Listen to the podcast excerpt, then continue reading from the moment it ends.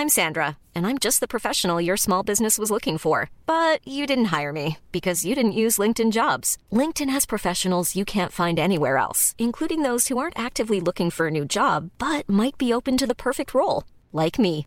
In a given month, over 70% of LinkedIn users don't visit other leading job sites. So if you're not looking on LinkedIn, you'll miss out on great candidates like Sandra. Start hiring professionals like a professional. Post your free job on linkedin.com/people slash Elle a commencé à 14h30 à l'intérieur de cette cité Pablo Picasso qui se trouve de l'autre côté euh, du parc euh, euh, André Malraux. Le cortège était très fourni, énormément de monde. Le cortège s'est déroulé dans le calme et est passé devant le palais de justice pour ensuite re- rejoindre la place Nelson Mandela. Euh, durant ce cortège, on a entendu énormément de chants anti-police, mais aussi euh, ce même slogan justice pour Naël, vengeance parfois même pour Naël. C'était euh, de, ça faisait partie des slogans qu'on a pu entendre une fois arrivé à cette place Nelson Mandela. les des tensions ont éclaté, de nombreuses tensions dès 15h30. Les premières tensions ont éclaté entre des participants donc à cette marche blanche. Les participants à cette marche blanche et donc des gaz lacrymogènes ont été tirés par les forces de l'ordre. Énormément de projectiles ont été euh, envoyés en leur direction, euh, des pavés, des bouteilles de verre, mais également du mobilier urbain qui a été euh, détruit. Vous pouvez le voir euh, sur sur ces images, les stigmates de ces affrontements qui ont baissé d'intensité par rapport à cet après-midi. Mais vous le voyez, toutes ces barrières qui ont été dressées par ces participants à la manifestation pour empêcher la progression des forces de l'ordre à intervenir, à intervenir et donc euh, euh, intervenir dans cette euh, dans ce cortège. Il y a également dans le parc un manège qui a brûlé, ce qui a forcé les forces de l'ordre à intervenir dans ce parc. Donc vous le voyez, les tensions étaient très nombreuses cet après-midi. Elles continuent encore à l'heure où je vous parle, puisque des gaz lacrymogènes sont encore lancés et les CRS essuient encore des tirs de projectiles, ce qui présage une très longue soirée pour les forces de l'ordre qui sont en nombre ce soir dans les rues de Nanterre. Bonsoir à tous. Gilles William Golnadel, Philippe Guibert, Joseph Massescaron, Geoffroy Lejeune, Amaury Bucco et Julien Chénardi, qui est secrétaire national euh, de, en Ile-de-France euh, du euh, syndicat Alliance, qui a vécu cette nuit avec les forces de l'ordre et qui témoignera de ce qu'il a euh, vu. Euh, C'est une journée évidemment particulière avec cette marche blanche qui a été organisée à Nanterre en hommage à Naël. Euh, Je voulais qu'on commence cette émission avec Laurent Franck Liénard. Bonjour. Bonsoir. J'espère que vous m'entendez. Vous êtes euh, l'avocat du policier qui euh, est ce soir euh, euh, à la santé et qui euh, est en détention euh, provisoire, qui a été mis en examen pour homicide volontaire. Vous avez assisté à sa garde à vue pendant de longues heures. Vous avez pu être à ses côtés. Je voulais savoir euh, ce qu'il avait dit, euh, d'abord aux enquêteurs, ensuite aux, aux magistrats instructeurs, pour justifier euh, le tir qui a causé la mort de Naël. Alors, il donne euh, trois éléments de justification euh, qui rentrent parfaitement dans le cadre légal. C'est-à-dire qu'au moment où il décide d'ouvrir le feu, le véhicule va repartir. En repartant, il va entraîner son collègue qui est dans l'habitacle. Il va l'entraîner lui, puisque lui est sur le capot. Et il risque à tout moment de percuter un piéton ou un cycliste, puisque dans les secondes précédentes, il avait manqué de percuter des piétons et des cyclistes en roulant comme un fou, comme un fou avec cette voiture hyper puissante. Donc les deux policiers se sont dit la même chose, il faut stopper cette personne. Il faut la stopper parce que sinon, et on va avoir un mort. Et c'est euh, ce que prévoit la loi. La loi prévoit que dans ce cadre-là, on peut faire usage des armes. Mm. Alors, on a, on l'a cité, c'est ce fameux article qui euh, permet aux, aux policiers d'ouvrir le feu. Article un peu flou où effectivement euh, le policier peut ouvrir le feu s'il pense que euh, euh, celui sur qui il ouvre le feu peut causer un, dégât important. Manifestement, il n'a pas convaincu ni les enquêteurs ni, ni les magistrats instructeurs. On a eu une journée extrêmement frustrante parce que la justice ne nous a pas du tout écoutés. Les dés étaient, les, les- les jeux étaient faits. hein. Quand on est arrivé ce matin, les jeux étaient faits. Les jeux étaient tellement faits que le procureur a fait une conférence de presse en indiquant que le cadre légal n'était pas respecté, c'est-à-dire euh, qu'il a pris un petit peu d'avance parce que la décision, elle sera prise dans plusieurs années, hein, de savoir si le cadre légal a été respecté ou pas. Donc, il aurait dû dire, il aurait dû parler d'indices. Il a parlé euh, de manière assez brutale euh, de, de sa position. Et, euh, et puis, il a émis publiquement le fait qu'il avait sollicité la détention provisoire, ce qui contraignait les juges à aller dans ce sens-là, sauf à montrer que la justice était, était aux, ordres de je ne sais quel groupuscule. Donc l'idée était vraiment pipée et aujourd'hui on a perdu notre temps. Mmh. je suis arrivé à 8h30 au tribunal, j'en suis ressorti à 17h. On a attendu des heures et des heures et des heures alors que nous savions que la décision elle était déjà prise et ça a un côté extrêmement frustrant. Vous avez écrit sur votre page Facebook Je viens de vivre une journée terrible et historique en 31 ans de carrière à défendre des cas d'usage des arbres. Je n'ai jamais eu un client qui parte en détention à l'issue de sa présentation devant un juge. Ce soir, mon client est parti en prison pour avoir appliqué un tir qu'il a pensé nécessaire avec l'arme que lui a remise l'État pour assurer sa sécurité et celle des citoyens. Depuis 48 heures, j'ai souvent dit ici qu'on a le sentiment que cette mort était euh, évitable. J'avais le sentiment en voyant euh, cette vidéo que euh, le policier pouvait laisser partir euh, le conducteur, qu'il n'était pas en danger de mort. C'est ce que semble montrer euh, la vidéo. Vous ne partagez pas cette analyse? Est-ce que vous auriez dit la même chose si euh, 10 secondes après le départ de cette voiture à 25, 30, 50 km/h, puis 100, 150 km/h, une, une, mère de famille avait été tuée avec ses deux gamins? Est-ce que vous auriez considéré qu'il était normal de laisser repartir? Hmm. Légitime, possible. Est-ce que vous vouliez prendre le risque? On est dans le cadre de, la quatrième, de la quatrième possibilité d'ouvrir le feu dont on a parlé hier, de ce fameux article que j'ai euh, cité.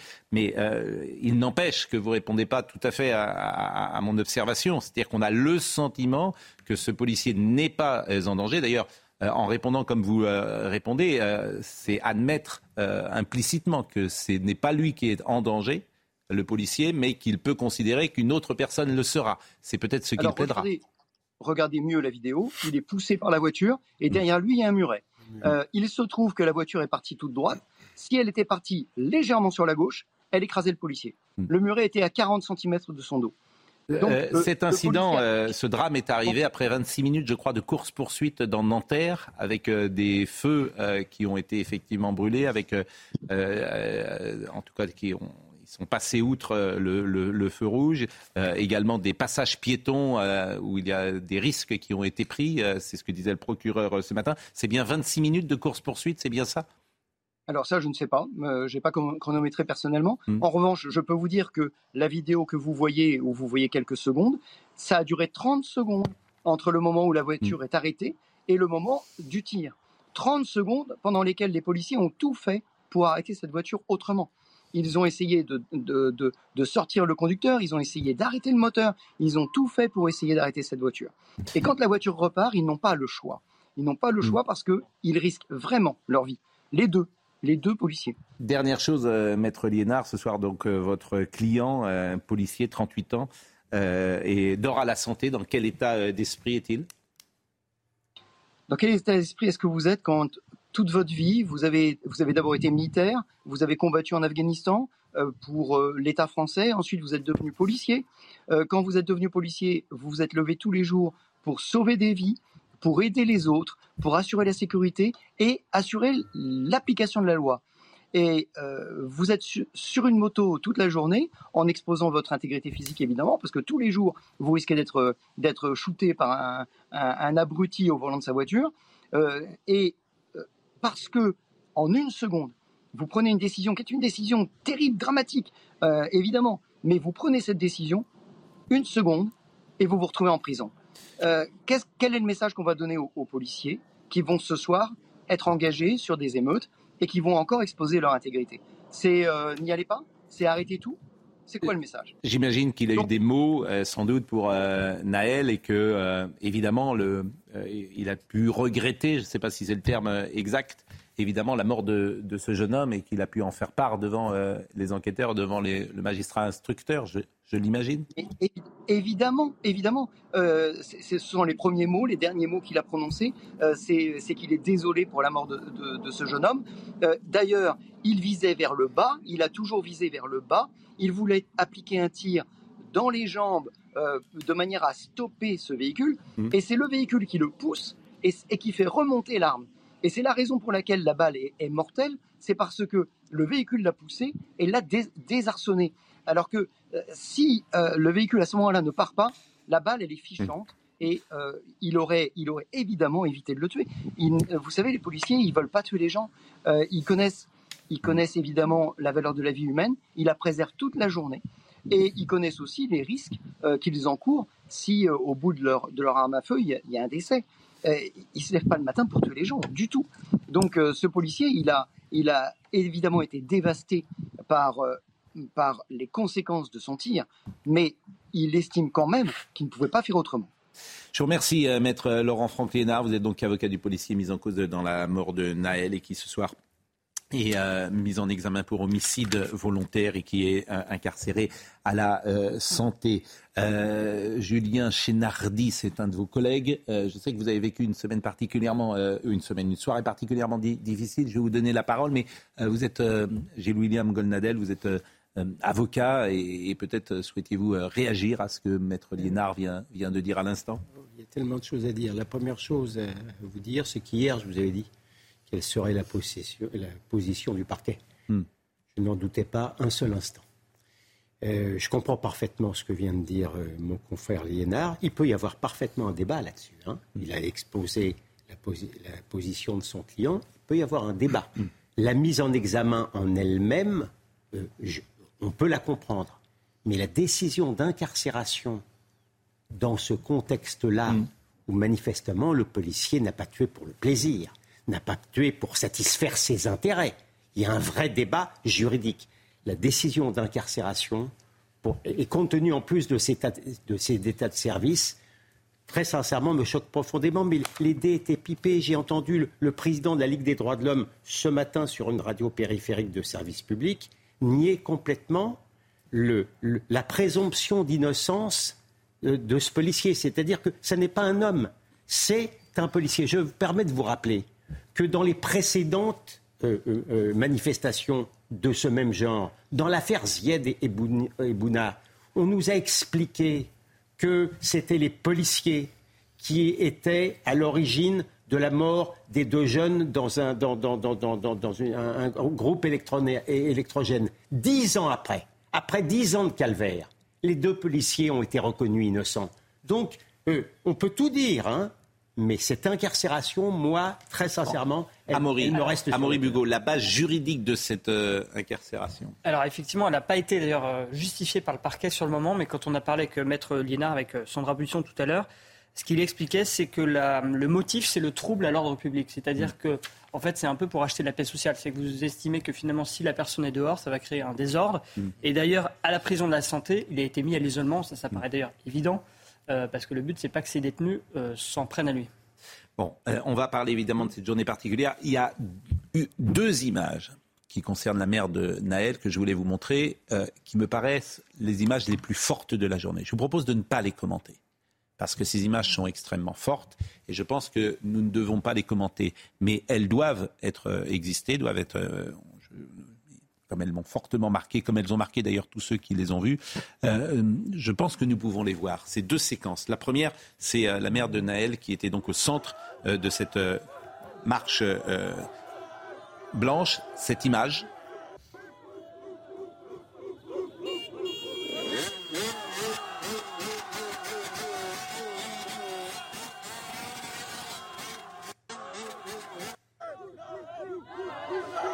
Donc cette image donc de la mère euh, de Naël sur euh, la moto et puis l'autre image qui est celle-là.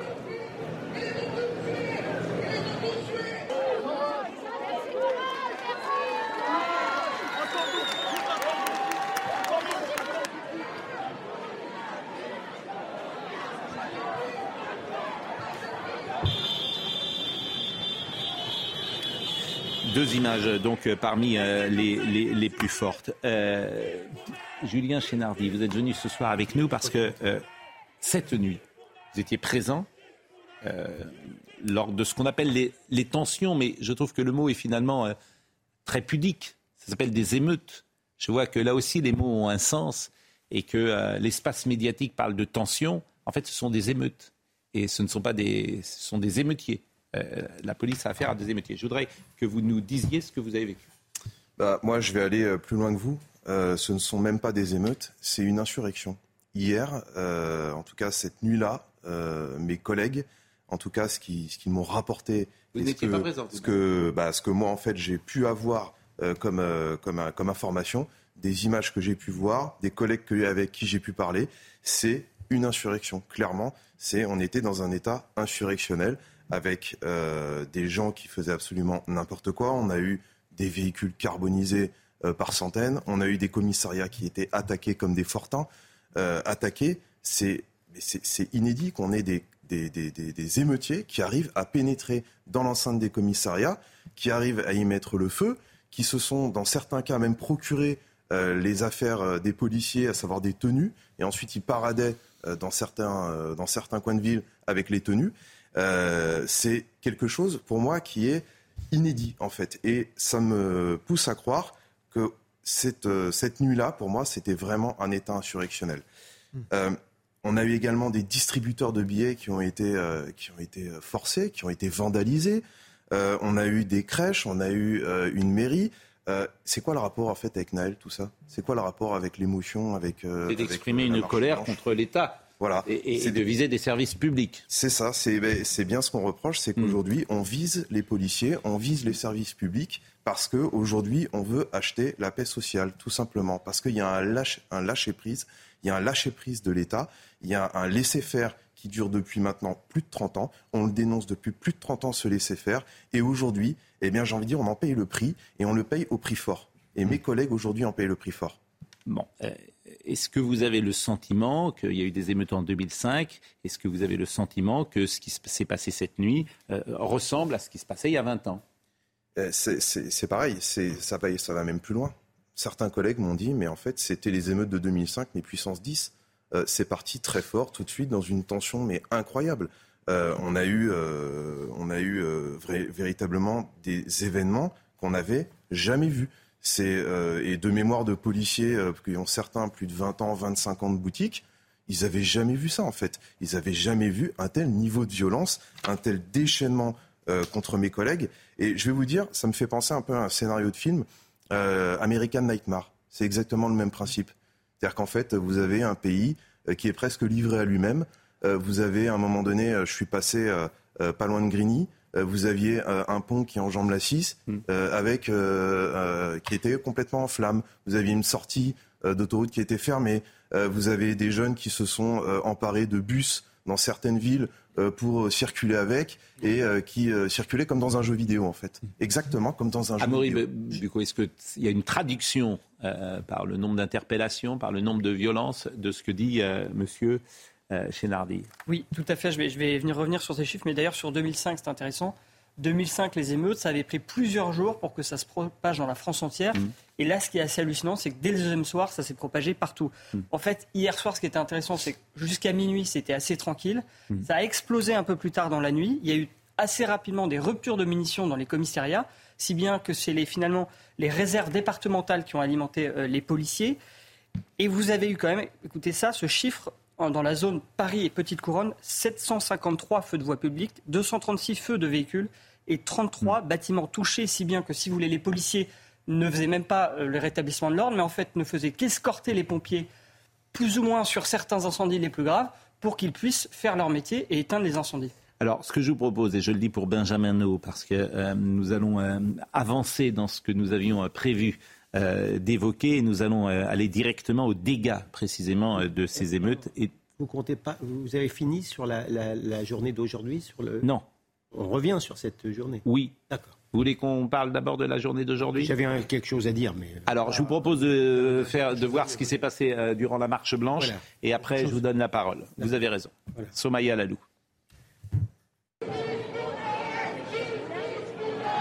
Sur un camion en tête de cortège, la maman de Naël est acclamée par la foule. En tête de marche, aucun politique, seulement les proches de Naël qui tiennent une banderole avec inscrit Justice pour Naël et la date de la mort de l'adolescent. Quelques minutes plus tôt, le cortège s'était lancé dans le calme depuis le quartier Pablo Picasso à Nanterre, là où vivait la victime, en direction de la préfecture des Hauts-de-Seine, située à moins de 2 km. À l'approche du lieu de l'incident, la foule respecte une minute de silence en hommage à Naël puis applaudit en rythme avant de reprendre la marche. La tension est parfois palpable. Quelques slogans anti-police sont scandés. Des journalistes sont insultés et appelés par les organisateurs à se placer devant le cortège pour leur sécurité. Pendant la marche, la police se fait discrète. La circulation autour du cortège est gérée par les agents de la mairie de Nanterre. Devant la préfecture, en revanche, de nombreux CRS sont présents. À l'arrivée des manifestants, la tension monte. Des bénévoles en t-shirt rouge maintiennent la foule et répètent des consignes de non-violence. Mais dès 15h30, les premiers affrontements éclatent. Et à l'issue, effectivement, de cette marche, il y a eu de nombreux incidents et euh, de nouveaux que vous allez pouvoir euh, découvrir en même temps que euh, nous évoquons avec. Il est difficilement compréhensible qu'on continue à appeler cette marche une marche blanche. Je ne comprends pas. Quand on sait ce qu'est une marche blanche. Il y a d'ailleurs des sociologues qui ont travaillé sur les marches blanches depuis, évidemment, depuis l'affaire du trou, puisqu'il y a eu des centaines, des dizaines, que sais-je, de marches blanches en France ou en Europe. Est-ce que ça, c'est une marche blanche? Non. C'est une marche de conquête. La marche blanche, c'est une marche pacifiste. Est-ce que ça, vous avez l'impression que c'est pacifiste? Ou des, ou des journalistes risquent, bah, gros, où on les met, etc. Est-ce que c'est une marche blanche? Non. C'est-à-dire que de même qu'il y a, de même qu'il y a tromperie sur, en effet, les émeutes qui sont, monsieur a raison, sont des insurrections. De même, pardonnez-moi, mm. je ne parle pas de marche blanche, je parle de marche de conquête. Au départ, euh, au départ, ça s'est bien passé. Oui, au départ, il y a eu une marche. Oui, d'accord. Au départ, une marche. Non, mais une marche, il y a un départ et une arrivée ah en principe. C'est le euh, pour pour ajouter euh, dans le sens de, ce que vient de dire Joseph. effectivement, quand on, quand, on a, quand on dit marche blanche, on dit une marche digne et silencieuse. D'accord? Elle n'était pas silencieuse, je ne sache pas. Elle s'est terminée, comme vous savez. Et en plus de ça, mais ça ne semble pas gêner euh, grand monde au sein d'une certaine, euh, d'un certain monde médiatique. Il y a eu, c'est pas moi qui l'invente, vous n'avez qu'à voir Brut, euh, qui l'a diffusé sans grand état d'âme. Il y a des morts aux juifs.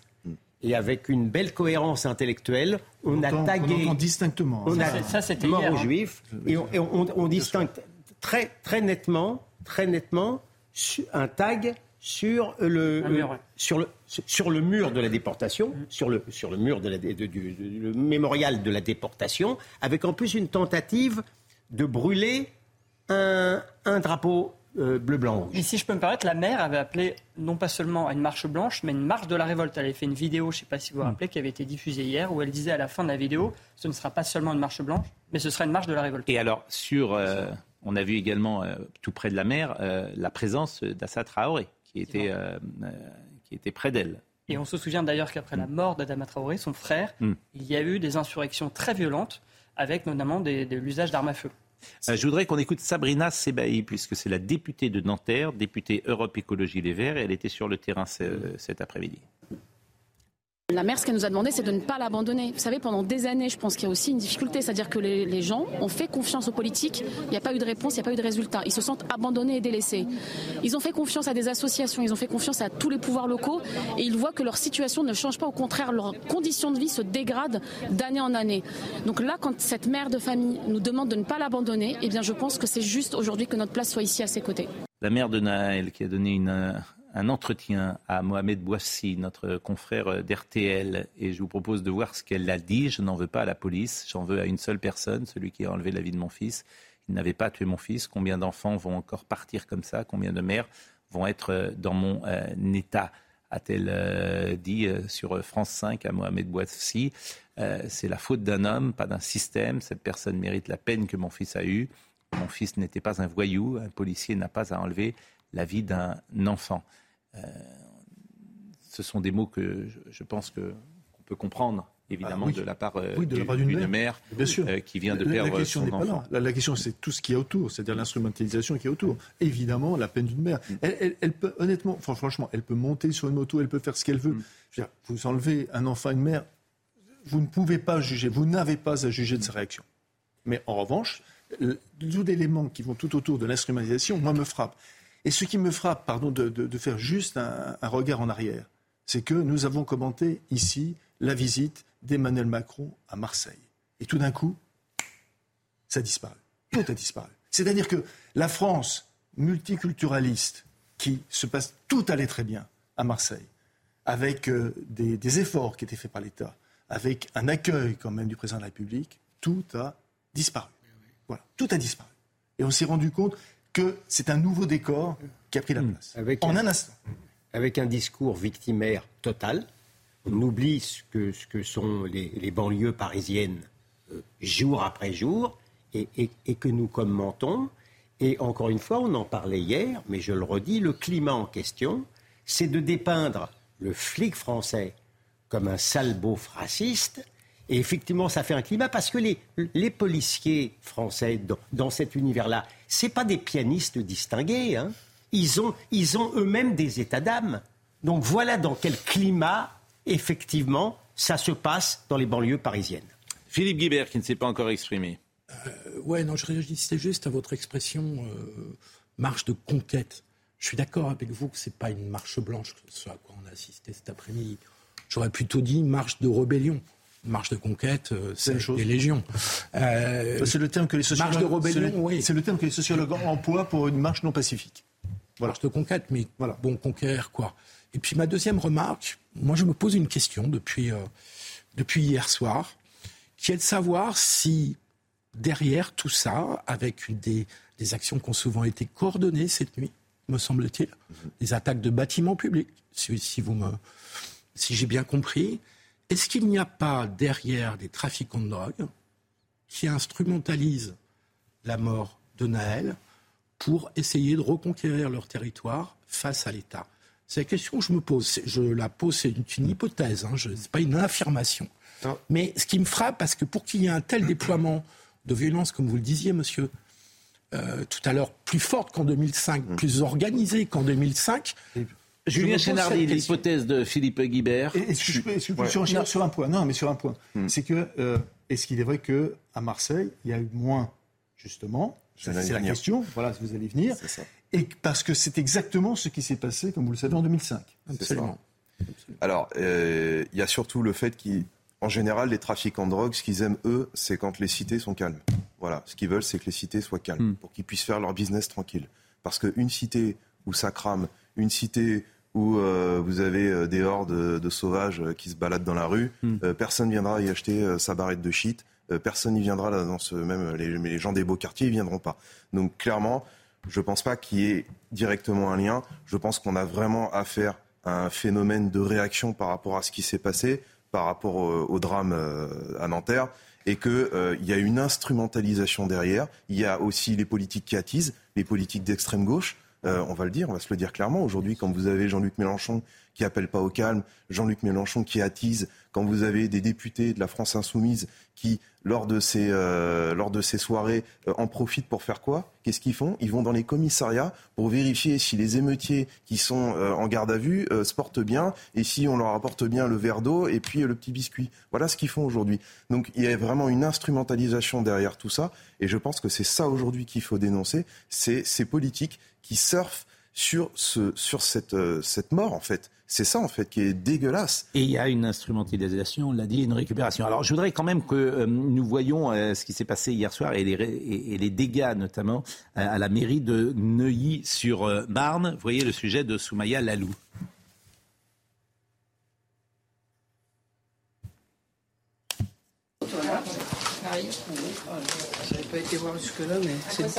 C'est la désolation. Lorsqu'elle se présente à la mairie de Neuilly-sur-Marne ce matin, Henriette Marteneau, adjointe au maire, est sous le choc. C'est quand même très compliqué. Ça nous a fait vraiment verser une larme euh, de, manière réelle ce matin parce que moi, je ne m'attendais pas. Quand j'ai vu les photos de l'extérieur, je me suis dit c'est juste la façade. Et quand je suis arrivé là, j'ai dit mais c'est pas possible quoi. La totalité de son service dédié au logement a été brûlée. Quasiment rien n'est récupérable. À Beson, dans le Val d'Oise, c'est la façade d'une école qui a été incendiée Partout en France, des dizaines de bâtiments publics ont été incendiés ou dégradés. Rien qu'en Ile-de-France, près de 1000 feux de voies publiques ont été déclarés. Hier soir, les tensions ont débuté à 21h dans l'Essonne. Plusieurs individus ont incendié un bus, bloquant la circulation toute la nuit. Adam-Marie Lélis, un groupe d'individus s'est introduit sur le parking du commissariat de la ville avant de brûler toute une flotte de véhicules de police. Les forces de l'ordre ont été ciblées dans de nombreuses villes d'Île-de-France par des tirs de mortier. Des scènes de guérilla ont été filmées dans toute la France. Élus et habitants craignent une troisième soirée de violence. En tout, 40 000 policiers et gendarmes seront mobilisés sur tout le territoire. Certains découvrent effectivement des territoires qui paraissent en sécession avec euh, le modèle euh, de la France républicaine. Euh, je vous propose d'écouter un témoignage en longueur d'un de vos collègues qui a interrogé Sandra Buisson et qui témoigne de la réalité. Cette nuit, lui était présent sur le terrain. Écoutez-le, la voix est déformée. les insoumis, on, a, fini sur Non, on n'a pas commencé. Ah bon, d'accord. Non, parce, que, comme, j'ai eu le bandeau, j'ai pu être... Non, on n'a pas commencé, parce que je voulais vous faire réagir sur ce qu'a dit M. Bardella sur les insoumis, sur M. Martinet également, qui est lui-même insoumis. Donc, euh, Autant pour moi. Non, mais je, vous en prie. Euh, prenez le, le, lead euh, de, de, cette émission, ça ne me dérange pas du tout. en revanche, je voudrais qu'on écoute le témoignage de ce policier. Ça s'est déclenché un peu partout bah, sur le département en même temps avec les mêmes missions, et c'est à savoir beaucoup de, de points de, de barrières de barrières de, feu qui, euh, qui bloquaient euh, qui bloquaient et scindaient euh, les circulations de, véhicules et qui étaient vraiment faites dans le but de nous attirer et, et, nous prendre pour cible. C'est vraiment des scènes de, chaos. totalement, totalement de, chaos, de, voir et d'entendre bah, les pillages de commerce à la radio, d'entendre que les commissariats prennent feu, c'est vraiment euh, et tout ça en même temps. On se dit là, là on a passé un cap. On a passé un cap. On est monté à Fresnes, à la prison de Fresnes, euh, parce que c'est que ça touche quand même vraiment un établissement important et on nous demande de, d'y aller puisque les, individus en fait se préparent avec des jerrycans d'essence. Donc là on se dit quand même ça, ça, va loin et arriver sur place bien sûr ben, on a des feux des feux, donc euh, feux de poubelle, du feu d'encombrant, et des tirs de mortier, tirs de mortier, euh, voilà, parce que les, individus voulaient rentrer à l'intérieur de la prison de Fresnes. C'est vraiment une volonté réelle euh, de tuer, parce que quand on a les, les, cocktails Molotov qui tombent à quelques mètres, on se dit c'est c'est fait sciemment, c'est visé et c'est préparé en fait. Et, étant donné qu'il y a un moment donné dans la dans la nuit, on a été on manque de, manque de munitions. Euh, on est obligé de, de, partir sur plusieurs missions en même temps. On s'est retrouvé des fois même à battre en retraite euh, parce qu'on on essuyait des, des tirs, des tirs vraiment, vraiment intenses et, puissants et les personnes face à nous avançaient, avançaient. Donc euh, pas le choix que de, reculer. Et il y a un tel niveau de, de, déchaînement, de violence et d'intensité de, de la puissance des, tirs et, des moyens utilisés, on a franchi vraiment un, cap dans, le, dans la violence. Julien Chénardi est avec nous ce soir, il est secrétaire national euh, en Ile-de-France euh, du syndicat Alliance et Amaury Bucco. On peut dire, et je crois que vous serez tous les deux d'accord, pour dire que ce soir, l'État a décidé de montrer sa puissance et toutes les forces du pays seront engagées, si j'ai bien compris, la BRI, mais aussi euh, le RAID, euh, tous les policiers, 40 000 policiers mobilisés. Et c'est euh, extrêmement important les prochaines heures qui vont euh, arriver, puisqu'elles doivent montrer la puissance de l'État. C'est bien ça la volonté politique. Exactement. Là, l'idée, c'est de mobiliser tous les policiers, même ceux qui étaient en formation. C'est ce que je parlais avec un CRS tout à l'heure, me disait, bah voilà, là, on était à une, semaine de formation, on nous a tous rappelé. ceux qui, ont, qui voulaient poser des congés, bon, bah finalement, on ne les prenne pas. Tous les policiers sont mobilisés, effectivement. Euh, vous avez effectivement BRI, PP, RAID, GIGN qui se tiennent prêts à intervenir. Ça, c'est les niveaux 3 d'intervention qui habituellement n'interviennent que pour des prises d'otages, du grand banditisme, donc c'est quand même assez exceptionnel. Euh, vous avez même, hein, c'est ce que m'expliquait un gendarme, la cellule des contre-tireurs mobilisés. Alors, vous savez, c'est ces gendarmes avec des, des, des, des pas dire des, des, fusils d'élite avec des lunettes. Alors le but, c'est pas du tout de tirer sur les émeutiers, mais c'est de pouvoir réagir en cas, au cas où les émeutiers sortiraient justement euh, des armes, puisque certaines armes auraient été aperçues, alors on n'est pas sûr, mais c'est pour pouvoir intervenir dans ce cas-là. Euh, qu'est-ce que vous avez d'autre? Euh, Vous avez aussi des couvre-feux, un couvre-feu qui a été pris à Clamart, ça c'est quand même une mesure assez forte. Et puis, pour finir, eh bien écoutez, non, je pense que vraiment le gouvernement là veut montrer que que cette fois-ci, on n'est plus seulement dans la réaction comme avant à essayer d'escorter les, les, pompiers pour aller éteindre les feux. Là, le but, c'est d'aller faire des interpellations et de montrer que le rapport de force, il est dans le sens côté des policiers et pas des émeutiers. Monsieur Chénardi Il y a eu un, passage très intéressant là dans l'interview euh, de mon collègue, euh, c'est qu'il explique qu'effectivement, à un moment donné, il y a eu un manque de munitions. Et ça, c'est un, j'ai envie de dire, c'est le thermomètre mmh. exact du niveau de violence auquel mes collègues ont été confrontés hier soir. pour qu'il n'y ait plus de munitions, c'est qu'à un moment donné, dans certains secteurs, c'est que vraiment mes collègues en ont pris plein la gueule, excusez-moi, pardonnez-moi l'expression. De mais munitions, mais ils répondaient. Euh, mais, mais, de quelles munitions Alors de munitions d'armes de défense intermédiaires, que ce soit des grenades, euh, cartouches LBD, etc. Mais bon, je rassure les amis de la police, ce soir, les réassorts ont été faits, les stocks ont été reconstitués et mes collègues répondront présents. Et si je peux me permettre aussi, j'ai contacté l'armée, moi, pour savoir si euh, l'armée allait potentiellement intervenir. Non, mais au moins sur la partie logistique. Mmh. Alors, on m'a dit que pas du tout, c'était pas prévu, mais qu'il y avait le 14 juillet et donc qu'il y avait des mouvements euh, de véhicules de l'armée, mais qu'il fallait pas se tromper, c'était a priori pas pour les émeutes, c'était pour le 14 juillet.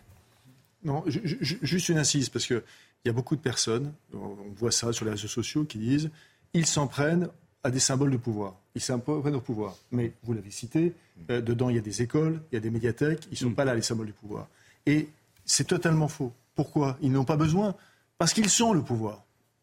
ils sont le pouvoir. Dans les voilà pourquoi ils n'ont pas besoin de prendre le pouvoir. Ils sont déjà le pouvoir.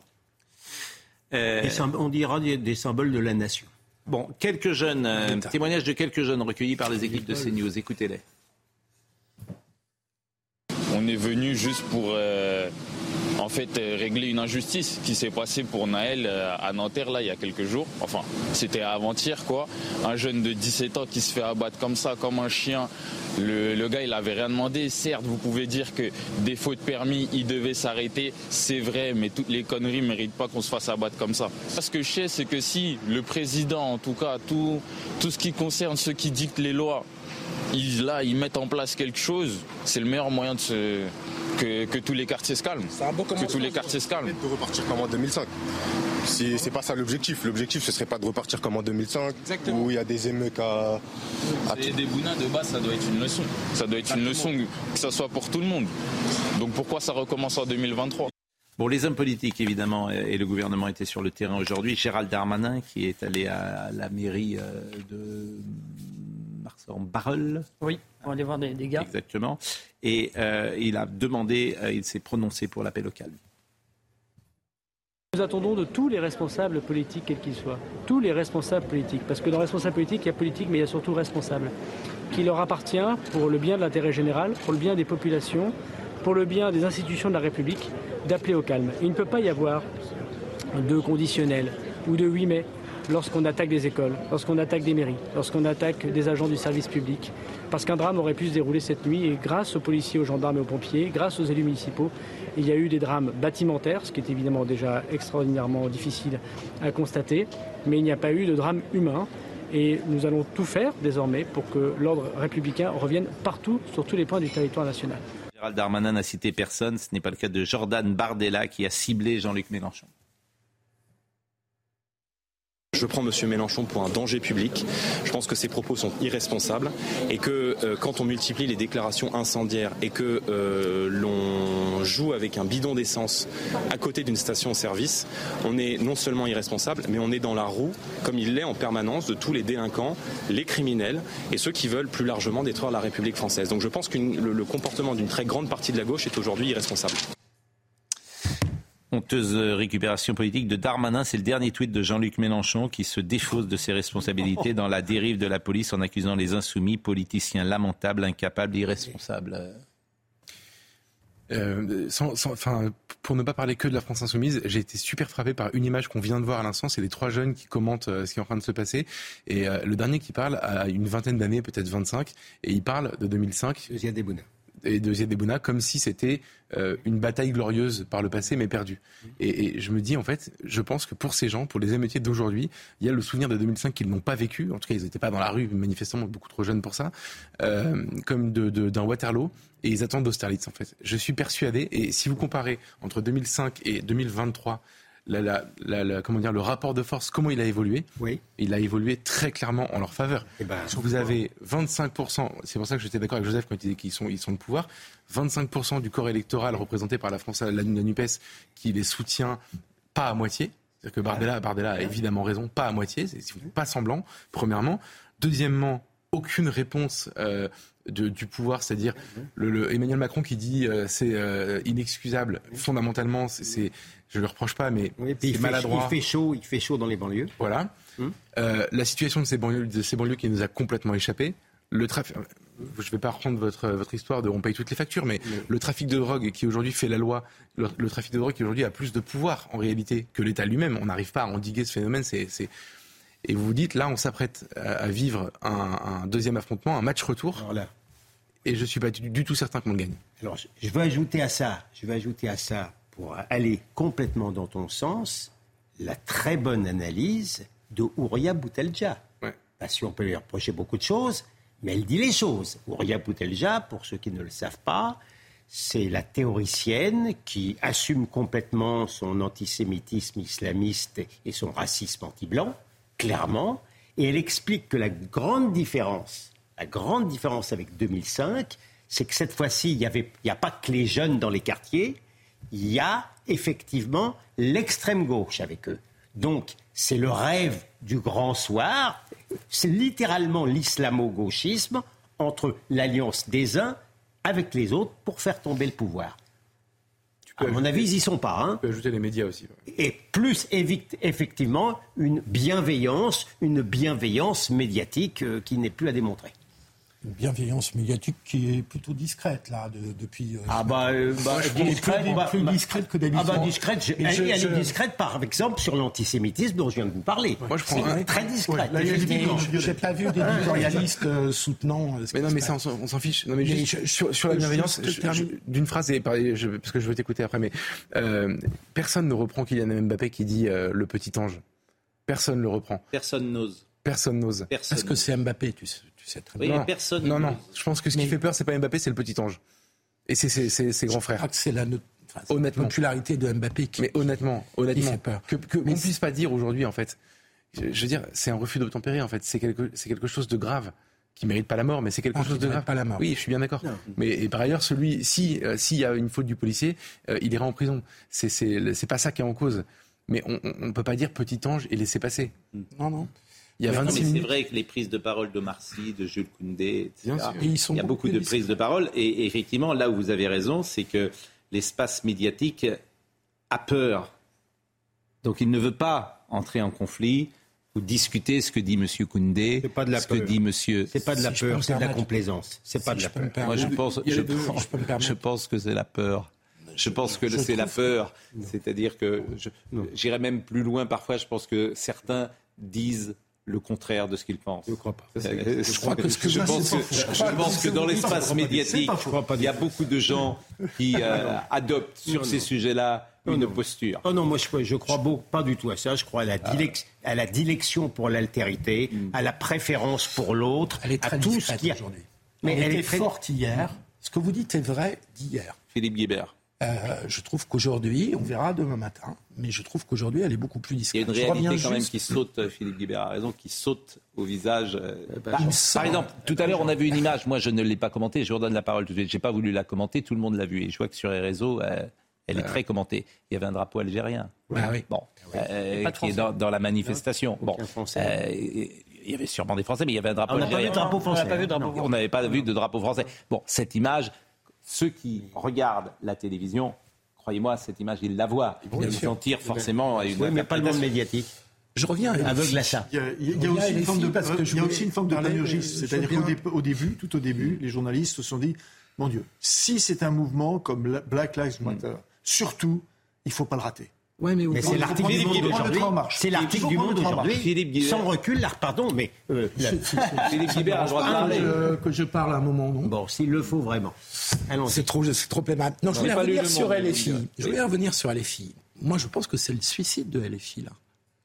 Moi, je pense que c'est le suicide de LFI. C'est-à-dire que de vouloir coller à ce mouvement est suicidaire de la part de LFI. Ils sont pris dans leur stratégie qui est la même depuis 2018-2019, qui est de récupérer les banlieues en étant convaincus que c'est la clé de leur arrivée au pouvoir par le passage au deuxième tour d'une présidentielle. Mais ils sont en train de perdre tous les autres. Et donc je pense que mais Philippe, je termine juste. je, je pense que dans le ravin et que ce qui reste de gauche à côté que je voyais très fort hier, comme l'espace médiatique de vous parler, que je vois un peu moins fort aujourd'hui. Et donc je leur conseille fortement. Ils visent pas les élections. Mais, mais, je leur ils conseille pas les élections. C'est ce que je voulais vous dire. Parce mais, que ça Philippe, joue aux élections. Mais Philippe, c'est 25%. dis toi-même, c'est 25%, du corps électoral. Mais ils ne vont pas gagner avec 25% du corps électoral. Et comme tu viens de le dire, ce qui les intéresse, c'est la prise de pouvoir et c'est pas les élections. c'est pas, pas la démocratie. Et pour invalider complètement ce que dit Monsieur, monsieur Pro, euh, sur le fait qu'ils ont peur, je vous renvoie à l'éditorial du Monde d'aujourd'hui, qui prend fait et cause pour euh, les jeunes. Euh, non, pas tout à fait. Vous caricaturez. Honnêtement, je l'ai lu aussi. Il est, il est, c'est près de pas fait des causes. D'abord, il... il... compare. Alors, il compare. Ils disent qu'il condamne il compare, ce qui est en train de se passer. Bien sûr, mais il compare très, non mais il compare très exactement l'affaire en question à l'affaire George Floyd, très exactement, et le mouvement en question avec Bien les sûr. Black Lives Matter. Si ça, ça n'est pas un soutien, j'ai un problème de vocabulaire. Alors, je vous propose d'écouter, et on va donner la parole au, à LFI précisément, M. Martinet, euh, qui est député de la France Insoumise et qui a parlé euh, de, du racisme dans la police. Euh, Gérald Darmanin, il est à la remorque des syndicats de policiers, euh, dont certains d'entre eux, pas tous, mais dont certains d'entre eux euh, sont des officines d'extrême droite. Euh, et donc, plutôt que de suivre ces syndicats de policiers extrémistes dans leur dérive, je pense qu'on devrait avoir un ministre de l'Intérieur qui rappelle certaines règles. Et il y en a notamment une qui est absolument incontournable, c'est que le racisme n'a pas sa place dans la police, comme elle a sa place nulle part dans la République. Monsieur Chénardi, est-ce qu'il y a des syndicats de police qui prônent le racisme et peut-être qu'Alliance, qui est placée à droite, est souvent visée euh, par euh, la France insoumise? Ma foi, oui, effectivement, on est souvent classé à droite. On est même traité de, souvent de facho. On est euh, pour LFI le, le syndicat de facho. On est vraiment le syndicat à abattre. Voilà. Euh, mais pourquoi? Parce qu'en fait, on dit la vérité, tout simplement. C'est parce que tout simplement, on dénonce les choses. Parce qu'à un moment donné, on apporte un discours un petit peu différent de ce que eux peuvent donner comme discours depuis maintenant de nombreuses années. Et ça, ça leur plaît pas. Mais ça, on a l'habitude avec LFI que de toute façon, tout ce qui leur plaît pas, que ce soit comme en politique, je vais pas aller sur ce terrain-là, mais que ce soit comme en matière syndicale police, de toute façon, tous ceux qui ont un discours différent de LFI, ça doit être quelque chose qui doit être dissous. Bien sûr. Euh, Éric Dupond-Moretti s'est exprimé également aujourd'hui sur euh, la, la justice et euh, il a réclamé évidemment euh, que seule la justice euh, passe et qu'elle ne se fait pas ailleurs que dans les prétoires. La justice ne se rend pas euh, en allumant des incendies dans la rue. Et je veux enfin dire que tous ceux qui, de façon irresponsable, et ils se reconnaîtront,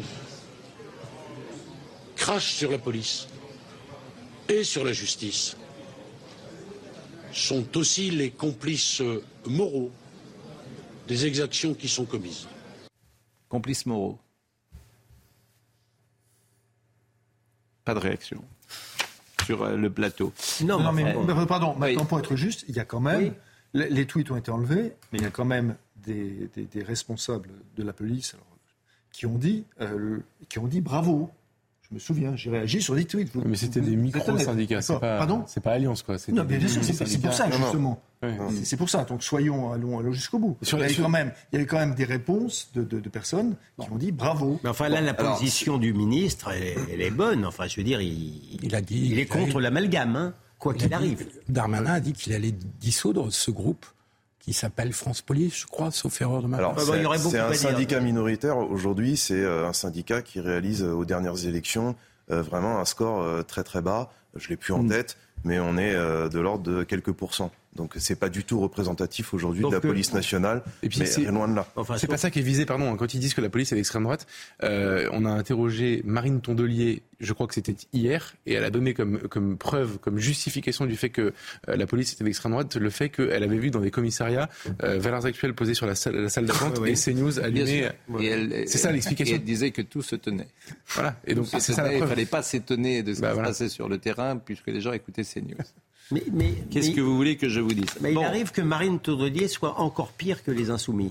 Il y a une sorte de surenchère dans la bêtise. euh. Euh, nous avons commencé cette émission avec Laurent Franck Liénard. Et c'est intéressant parce qu'il a donné une information, c'est la première fois qu'il l'a donnée euh, d'ailleurs, et ça nous permettra de réécouter euh, le procureur qui a donné une conférence de presse tout à l'heure. Il a donné une information sur les conditions de l'arrestation et sur les conditions du tir. Mm. Et effectivement, lorsqu'on a vu très souvent cette image du Naël qui était en joue, euh, chacun pouvait être étonné et M. Liénard dit que ce policier a visé les jambes et que c'est parce que la voiture a démarré que euh, la trajectoire a été modifiée. Je vous propose de réécouter M. Liénard et ça nous permettra euh, d'entendre le procureur, ce que nous n'avons pas, que nous n'avons pas eu le temps d'écouter en début d'émission. Il est désolé pour la mort de, ce jeune homme. Euh, d'ailleurs, il visait vers le bas, il a toujours visé vers le bas. Il voulait appliquer un tir dans les jambes euh, de manière à stopper ce véhicule. Et c'est le véhicule qui le pousse et, qui fait remonter l'arme. Et c'est la raison pour laquelle la balle est, mortelle, c'est parce que le véhicule l'a poussé et l'a désarçonné. Alors que euh, si le véhicule à ce moment-là ne part pas, la balle elle est fichante et il, aurait, il aurait évidemment évité de le tuer. Que dites-vous à Maurice Bucco? Non, je disais effectivement, en général, les, quand on dit que un refus d'un refus d'obtempérer entraîne un tir, en général, ce n'est pas le refus d'obtempérer mm. qui entraîne le tir, c'est la mise en danger du policier, le délit de fuite qui fait euh, prendre au conducteur euh, tous les risques. Moi, ce que je trouvais intéressant, ce que n'a pas dit euh, Maître Linard aussi, ce qu'on a appris par le procureur, c'est que finalement, la balle, elle a traversé le bras gauche et qu'ensuite, elle s'est logée dans le thorax. Donc, l'arme n'était pas pointée ni sur la tête ni sur le cœur le coup serait parti dans le bras du conducteur et finalement aurait traversé le bras euh, pour toucher le thorax. C'est un détail qui, a, je pense, a son importance. Ce qui est terrible aussi, c'est la force de la vidéo. C'est-à-dire qu'il faut terriblement se méfier des vidéos. Hmm. Moi, je suis dans une affaire où le policier est accusé d'avoir crevé l'œil du pauvre Jérôme Rodriguez. Hmm. Il y a une vidéo hmm. euh, qui montre que apparemment le policier n'est pas en danger, mais quand on voit une autre vidéo, non, mais, restons sur la vidéo qu'on a vue parce que cette vidéo qu'on non mais c'est pour vous montrer qu'une mais vidéo la vôtre n'a rien à voir. Peut-être que la vôtre vous avez raison, mais celle-là, celle-là, euh, elle est claire. Je, suis en train de vous montrer que ça dépend de l'angle de vue. Non, non, pas avec celle-là. Eh ben vous vous trompez. Ah bah eh ben vous vous, vous, vous, trompez lourdement. Avec celle-là. Mais vous vous trompez lourdement si, si, il peut y avoir une autre vidéo sous un autre pas, angle. Mais, enfin, je vous dis que moi, William, il n'est pas devant. C'est incroyable. Il n'est pas devant la voiture. Je suis en train de vous expliquer que ça dépend de l'angle. Vous avez des experts qui regardent les vidéos. Écoutez. En fait, c'est vrai que. Bon, d'accord, vous, savez tout, c'est très bien. Mais, vous savez tout, d'accord. Je vous dis que les vidéos peuvent être trompeuses. Gilles William, il n'est pas en danger sur la vidéo que nous avons vue. Oui ou non Même M. Liénard dit d'ailleurs que c'est pas ça qu'il a plaidé. Il, a plaidé il explique quel mur. Pourrait... Il explique non, quel mur. Non, M. Liénard dit il pouvait démarrer et mettre en danger euh, autrui, ce qui est le quatrième argument euh, de. Comment? Et le collègue du, qui avait le bras coincé. Exactement mais enfin, chacun comprend que le danger n'est pas immédiat, qu'il n'est pas en danger de mort. En tout cas, en tout cas on peut avoir un consensus sur cette image. Non, mais si je, peux, mais si je peux me permettre, Pascal, on a eu un témoignage, euh, on l'a diffusé, je crois, ce matin, très intéressant, d'un policier qui avait fait le choix inverse de ce policier dentaire, qui lui n'avait pas tiré. Qu'est-ce qui s'était passé? Il avait le bras coincé, il était à peu près dans la même situation. Il était sur le hmm. côté de la voiture. Finalement, il s'est fait traîner par la voiture et rouler dessus. Et il a fait euh, trois, euh, trois, mois de fauteuil roulant. Et aujourd'hui encore. Non, mais ce que je veux vous dire, c'est que peut-être que s'il avait tiré immédiatement. Mais, mais, je, je, trouve qu'on ne va pas faire l'enquête à la place. On va pas faire l'enquête pour sûr. le coup sur les, bien sûr. Sur, les plateaux de télévision. Et, et là, euh, M. Dupont-Moretti a, a, raison de ce point de vue-là. Simplement, je voudrais qu'on écoute le procureur sur l'utilisation et les conditions de, de l'arme qui répond d'une certaine manière à M. Liena. En l'état des investigations, et des éléments recueillis, le parquet considère que les conditions légales d'usage de l'arme ne sont pas réunies. Par conséquent, à l'issue de sa garde à vue, le policier mis en cause pour avoir fait usage de son arme a été déféré aujourd'hui devant deux magistrats instructeurs co-saisis dans le cadre d'une ouverture d'information judiciaire du chef d'homicide volontaire. Au regard des faits, de la nécessité de préserver les investigations, le parquet a requis le placement du policier auteur du tir en détention provisoire. il y a quelque chose qui vous a frappé, Monsieur Chénardi. Je rappelle que vous êtes secrétaire national Alliance pour l'Île-de-France. dans cette déclaration En fait, il n'explique pas pourquoi il ne retient pas très clairement la légitime défense. C'est-à-dire que j'ai écouté attentivement la déclaration du procureur de la République.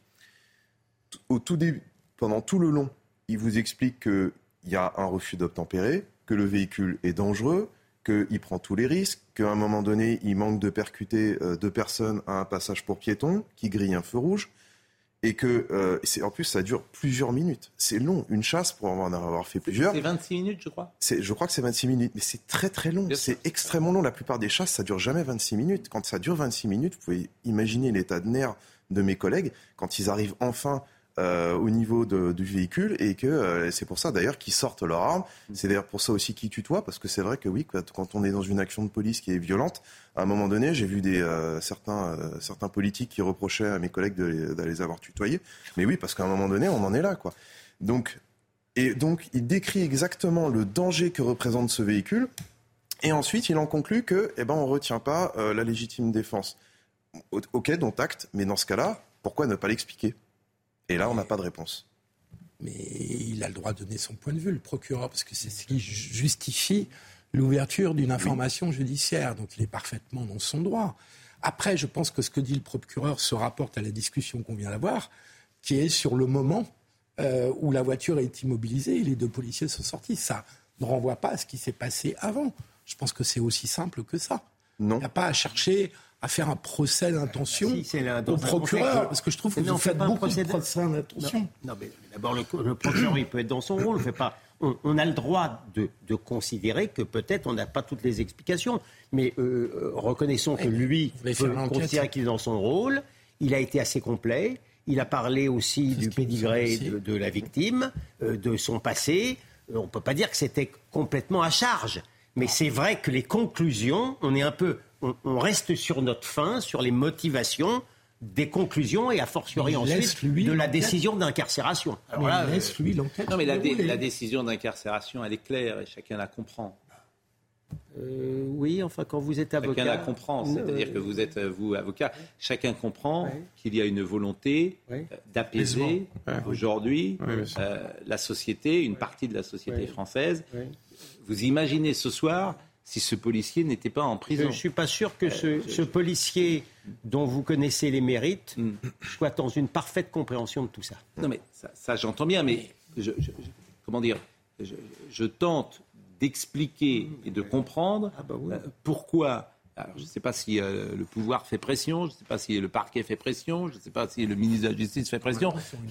théoriquement, tout ça est indépendant. Mais j'imagine. Le parquet n'est pas indépendant. le parquet n'est pas indépendant. Oui, sur une affaire individuelle, mais le, ministre n'a pas le droit. Oui, mais le magistrat, est, est indépendant. Le parquet a demandé la détention provisoire et effectivement, le juge des libertés de la détention est allé dans ce sens. Voilà. Donc Qui lui est indépendant, effectivement. Voilà, il est indépendant, mais chacun comprend les raisons. D'ailleurs, c'est la première fois, hein, je crois, dans une affaire de refus d'obtempérer. C'est la première fois que je vois ça. Oui. J'ai pas connaissance qu'il y ait un précédent. Mais cette affaire aussi euh, est sans précédent. Pourquoi? Parce qu'il y a une vidéo. Hmm. Bien sûr. Donc, euh, je, vais vous recommencer la même histoire, mais c'est pas grave. Oui, mais on peut faire tous les éléments à décharge du policier. On va laisser l'enquête se dérouler parce que là, on n'a plus tous les éléments. moi, il n'y a rien qui. C'est très bien qu'on ait rien qui me choque. Il n'y a rien qui me choque, sauf l'incarcération. Et c'est tout. Mais là-dessus, je peux te rejoindre. Mm. Mais simplement, comme l'a dit Pascal, on voit bien que c'est un élément de contexte. Mm. Pardonnez-moi, l'incarcération est, euh, est, à mon avis, pas justifiée parce que je pense qu'on a affaire quand même à un fonctionnaire de police. C'est quelqu'un qui peut présenter des garanties de représentation. Euh, c'est quelqu'un qui va pas s'enfuir, il va pas partir mm. au Panama, il va pas mettre la pression sur la famille. Et d'ailleurs, à l'inverse, je pense qu'aujourd'hui, c'est plus euh, sa famille à lui qui subit une, une forme de pression. Bien sûr. Euh, donc je pense que bon, euh, ok, j'entends bien acheter la paix sociale et puis essayer de calmer les choses. Je suis mm. déjà d'une, c'est pas euh, en laissant euh, le policier en prison que malheureusement il n'y aura pas d'émeute ce soir, je vous le dis direct, eh ça c'est clair.